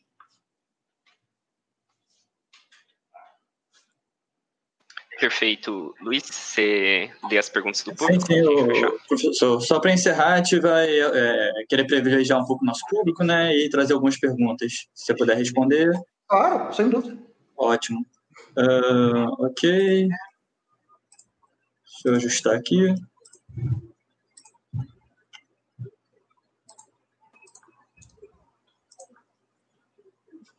Olha, a primeira pergunta foi feita logo no início da live. É, alguém sabe qual matéria o professor Eiro leciona na UNB? Ok, é, bom, eu vou responder de imediato. E, nesse semestre nenhuma, porque eu estou de licença capacitação, tá? Mas no segundo semestre, que só vai começar no que vem, ainda tem que definir. Mas, em geral, eu dou a matéria de economia brasileira, economia do Brasil contemporâneo, tá? É, e num semestre, na graduação, e no outro semestre eu dou macroeconomia 3. Tá? É, na pós-graduação, eu revezo, são duas disciplinas obrigatórias na área de economia política, uma é macroeconomia 1, né, que eu dou no primeiro semestre, e a outra é teorias do crescimento e distribuição de renda, que eu dou no segundo semestre na pós-graduação. Tá bem. O, Pedro Rios mandou aqui. É, não sei se já foi falado, mas qual é a perspectiva do Oreiro sobre as teorias institucionais ortodoxas? Sobre o fato de geralmente eles desconsiderarem a diferença é, entre os setores em que os países se especializam. Geralmente os autores heterodoxos focam mais nisso. Olha, eu não sou nenhum grande especialista em teoria institucional, tá? É, o que eu posso falar é do livro que eu já li, do Acemoglu, né? E do Robinson, né? O, é Porque as Nações Fracassam. Né? E no final das contas, quando, quando você vai, né, como diriam os franceses, passar a régua e fechar a conta, na audition s'il vous plaît, como diriam, é, o que você descobre é que a, a, a diferença, no caso dos países de colonização recente, quer dizer, da, da América Latina, a diferença é, se resume a que uns países tiveram é, colonização de exploração e outros tiveram colonização de povoamento. Quer dizer, o que eles falam né, de instituições extrativas e é, de instituições inclusivas, no fundo, é essa diferença entre colonização de exploração e colonização é, é, de povoamento. Ou seja, assim, eu não vejo muita novidade com que, por exemplo, a, a autores brasileiros como Inácio Rangel sempre é, haviam é, apresentado. Tá bem, agora a próxima pergunta. Como você vê a crítica aos heterodoxos brasileiros no sentido de não usarem modelos DSGE microfundamentada e aderirem aos dados para fundamentar suas teorias? Bom, é, para começar aqui, a, a, o protocolo seguido pelos heterodoxos é o protocolo do método científico. Você formula uma hipótese e verifica se ela tem ou não adesão aos dados. É isso que eu faço. Tá? É, se outras pessoas que se proclamam ou são consideradas heterodoxas fazem de outra maneira, isso é problema delas. Tá? Agora, é, modelos DSGE são modelos extremamente complexos para representar uma economia extremamente simples. No fundo, os modelos DSGE é um modelo de agente representativo, que no fundo é a economia do Robson Crusoe. Ou seja, qual é o problema econômico que está sendo apresentado nos modelos DSGE? No fundo, é o Robson Crusoe. Robson Crusoe que acorda todo dia e tem que decidir se quantas horas ele vai trabalhar, quantas horas ele vai dedicar ao lazer, e aí dentro daquelas horas que ele vai trabalhar, quantas que ele vai dedicar ao consumo imediato, quanto que, quantas que ele vai dedicar né, à fabricação de utensílios que vão aumentar a, a sua produtividade portanto, permitir que ele desfrute no futuro de um melhor padrão alimentar, de um melhor vestimenta, de uma melhor moradia, etc, etc. No fundo, é esse tipo de modelo. Né? É um modelo extrema, de uma economia extremamente simples, só que tem um refinamento matemático que faz com que os jovens, a princípio, fiquem encantados com eles. Pois bem, é, o Banco Central da Inglaterra abandonou os modelos da SGE com a crise de 2008, por uma razão muito simples presidente do Banco Central da Inglaterra, chamou os economistas do, do, do Banco Central e perguntou o seguinte: vem cá, o que, é que o modelo, o modelo de vocês diz para eu fazer? Aí os, os economistas ficaram olhando um para a cara do outro e é, a gente não sabe, né? Porque a gente está muito longe do equilíbrio, o modelo só consegue prever quando a gente está perto do equilíbrio. Ah, beleza. pode jogar esse modelo no lixo que eu quero outro. Né? Aí eles trocaram o modelo Dynamic Stochastic General Equilibrium Model pelos modelos pós-keynesianos Stock and Flow Consistent, desenvolvidos pelo Wayne Dudley e pelo Mark Lavoie. Inclusive, quem estiver interessado, né, é, tem um livro, o um livro clássico do Lavoie e do, do Dudley, 2007, chamado Monetary Economics, que é um livro didático, né, que ele apresenta passo a passo a construção dos modelos Stock and Flow Consistent e como esses modelos são simulados em computador. Né. É uma agenda de pesquisa fascinante que agora está sendo integrada, é, mas também para um nível microeconômico, com os modelos ABM, Agent Based Model. Né? Inclusive, o Stiglitz tem um paper publicado, não sei se foi no Journal of Economic uh, Industry Organization ou em algum outro? Mas eu depois posso passar a referência para vocês, é, em que integra o modelo Stock and Flow Consistent com os modelos Agent, agent Based. Né? É, escreveu com dois economistas italianos, o Mauro Gallegatti e o Domenico Delegati, e mais algum outro, né? agora não me recordo, mas, assim, é, a heterodoxia faz modelos econômicos, usa econometria, etc, etc. Tá? Agora, é, esse label heterodoxo, é, ele é um, um, um, nome muito geral para englobar várias coisas. Tá? Quer dizer, quem é heterodoxo? Heterodoxo é quem não aceita a teoria neoclássica. Basicamente isso. Não é? Heterodoxo não é quem não, não gosta de modelo, ou quem não, não gosta de basear as suas teorias em evidências. Pelo amor de Deus, isso aí é uma caricatura absolutamente inacreditável. Entendeu? Quer dizer, que algumas pessoas possam fazer isso, tudo bem, mas elas que respondam com seu RG e CPF. Né? É, não é isso que eu faço, não é isso que os meus colegas heterodoxos é, é, fazem, na sua maioria. Né? Então, enfim, acho que isso tem que ter muito claro que é, dentro desse label heterodoxia, na verdade, tem muita gente diferente. Tem marxistas, tem pós-keynesianos, né? E dentro dos pós-keynesianos tem os kalekianos, tem os caldorianos, enfim, é, é muita divergência. Então, é, chamar todo mundo da mesma coisa, de um reducionismo inacreditável. Ok. É, agora a última pergunta, que na verdade são duas que têm o mesmo tema, só para. Vou juntar as duas e, e, te passar, pode ser? Sim, claro. Tá. Ronaldo CM. O que o professor Oreiro acha sobre a ideia do BC independente? E eu vou juntar ela com a do Santos Rogério. O que acha da discussão sobre liberdade do BC? Seria, um, seria uma boa? É, levando em consideração os atos do, ban do banco nesses períodos de incerteza, ou tem que ter a coleira do Estado para que não façam é, colaboração ao capital especulativo? Bom, para começar, que o Banco Central é uma instituição do Estado, não entendi, tem que ter coleira do Estado. Quer dizer, a diretoria do Banco Central, ela é nomeada, ela é indicada pelo presidente da República, mas é aprovada pelo Senado Federal. Senado Federal. Quer dizer, o Banco Central é uma instituição do Estado brasileiro, como é em qualquer lugar do mundo. Né? O que eu consigo entender né, é o problema da porta giratória. É outra história. O problema da porta giratória é o seguinte: é o sujeito que vai lá para a diretoria do Banco Central, está fazendo um estágio, né, para depois ser economista-chefe de alguma instituição financeira. Na verdade, se você pegar né, a trajetória de praticamente todos os diretores né, e presidentes do Banco Central nos últimos 20 anos, você vai ver o problema da porta giratória. O problema, o sujeito está lá no, no, no Banco Central, consegue a diretoria, consegue a presidência, passa um tempo, aí depois vai virar economista-chefe de Itaú, do Bradesco, de bancos de investimento, etc, etc. Bom, isso pode criar problemas de computação? Pode. Pode. Tá? Você pode criar um banco central que fica dando importância demais para o humor do mercado financeiro e não usa e pode não usar os instrumentos que ele tem à sua disposição, como agora no caso do aumento do juros de longo prazo, né? porque senão isso vai indispor o, o presidente e os diretores do Banco Central com seus futuros empregadores. Isso é um problema. Né? Eu acho que isso a gente tinha que ter regras mais rígidas de quarentena, né? que não permitissem que a pessoa é, saísse do Banco Central é, e fosse três meses depois, não sei exatamente qual é a. Tem uma quarentena, mas é pequena, não sei se são três ou seis meses, mas que fosse depois trabalhar no mercado financeiro. Acho que isso aí não podia. Tinha que ter uma quarentena de uns quatro anos. Né? Quatro, cinco anos. para evitar esse problema da, da porta giratória. Né?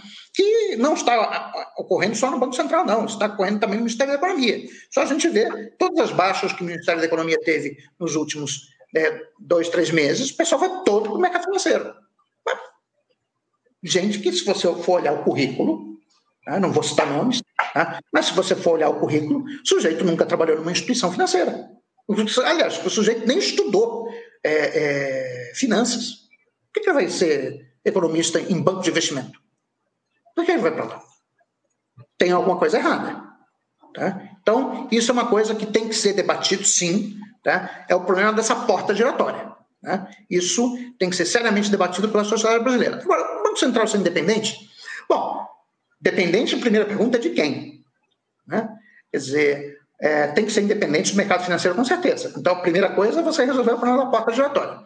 Agora, quando a gente fala de Banco Central independente, é, hoje o Banco Central tem total autonomia para fixar a taxa de juros onde ele quiser. Nenhuma decisão do Banco Central sobre o cupom, sobre a taxa de juros Selic foi revertida.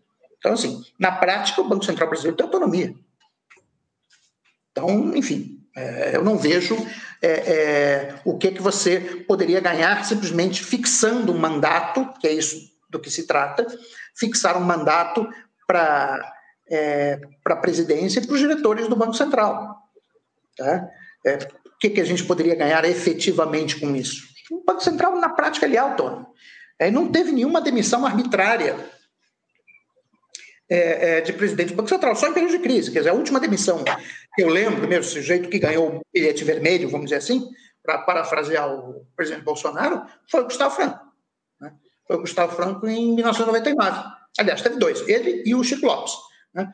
Quer dizer, o que aconteceu em 99 é que o, o presidente Fernando Henrique percebeu que não tinha mais jeito de manter o regime de câmbio administrado né, com bandas cambiais que tinha na época, e ele ligou para o Gustavo Franco, essa história é real, né, é, que eu conheço os bastidores, ele ligou para o Gustavo Franco e disse, ô Gustavo, você lembra daquela carta de demissão que você tinha me entregue algum tempo atrás? Ah, lembro, é, acabei de encontrar, está aceita. Né? Então, ele foi demitido pelo Fernando Henrique, aí entrou o, o, o Chico Lopes, aí fez aquele negócio da banda diagonal endógena, que nem ele mesmo entendeu, e aí também a Fernando Henrique teve que mandar embora.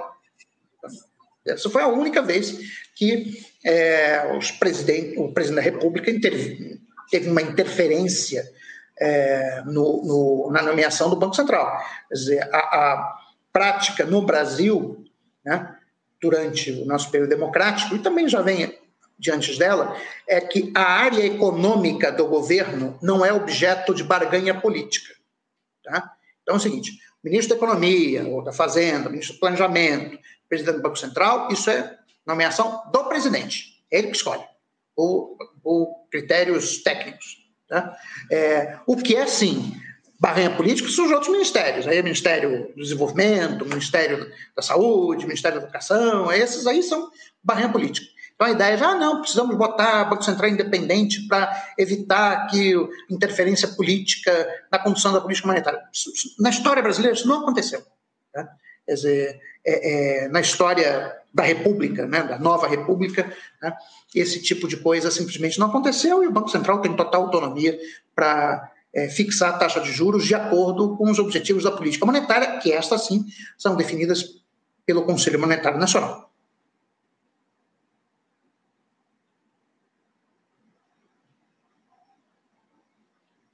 Perfeito, professor. Gostaria de agradecer bastante pela sua participação e te dar um espaço final para deixar suas impressões ou fazer suas considerações finais antes da gente encerrar.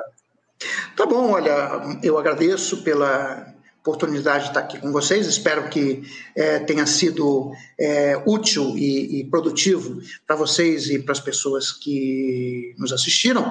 É, quero convidá-los, a, a, vocês e aos espectadores, a visitar o site do Grupo Macroeconomia Estruturalista do Desenvolvimento, tá? é www.sdmrg.com.br, né? Que é a, sigla em inglês do Structuralist Development Macroeconomics Research Group. Nós somos um grupo de mais de 26 pesquisadores brasileiros e não brasileiros. Né? É, é, no nosso site tem os, os, artigos dos pesquisadores, tem os vídeos é, das, das reuniões que a gente faz. Inclusive, nós fizemos uma reunião virtual na quinta-feira da semana passada, como eu mencionei durante a minha, a minha apresentação, é, com o professor Fernando de Almeida Barbosa, discutindo o teto de gastos, sustentabilidade da dívida pública, etc, etc. Tá? Bom, e aqueles que ainda não conhecerem meu blog, tá? é www.jlcoreiro.wordpress.com, tá? é o meu blog. Tá? Bom, enfim, é isso. O senhor quer repetir mais uma vez o site para quem não conseguiu pegar? O, o site do grupo é www.sdmrg.com.br. Tá? Vem de Structuralist Development Macroeconomics Research Group.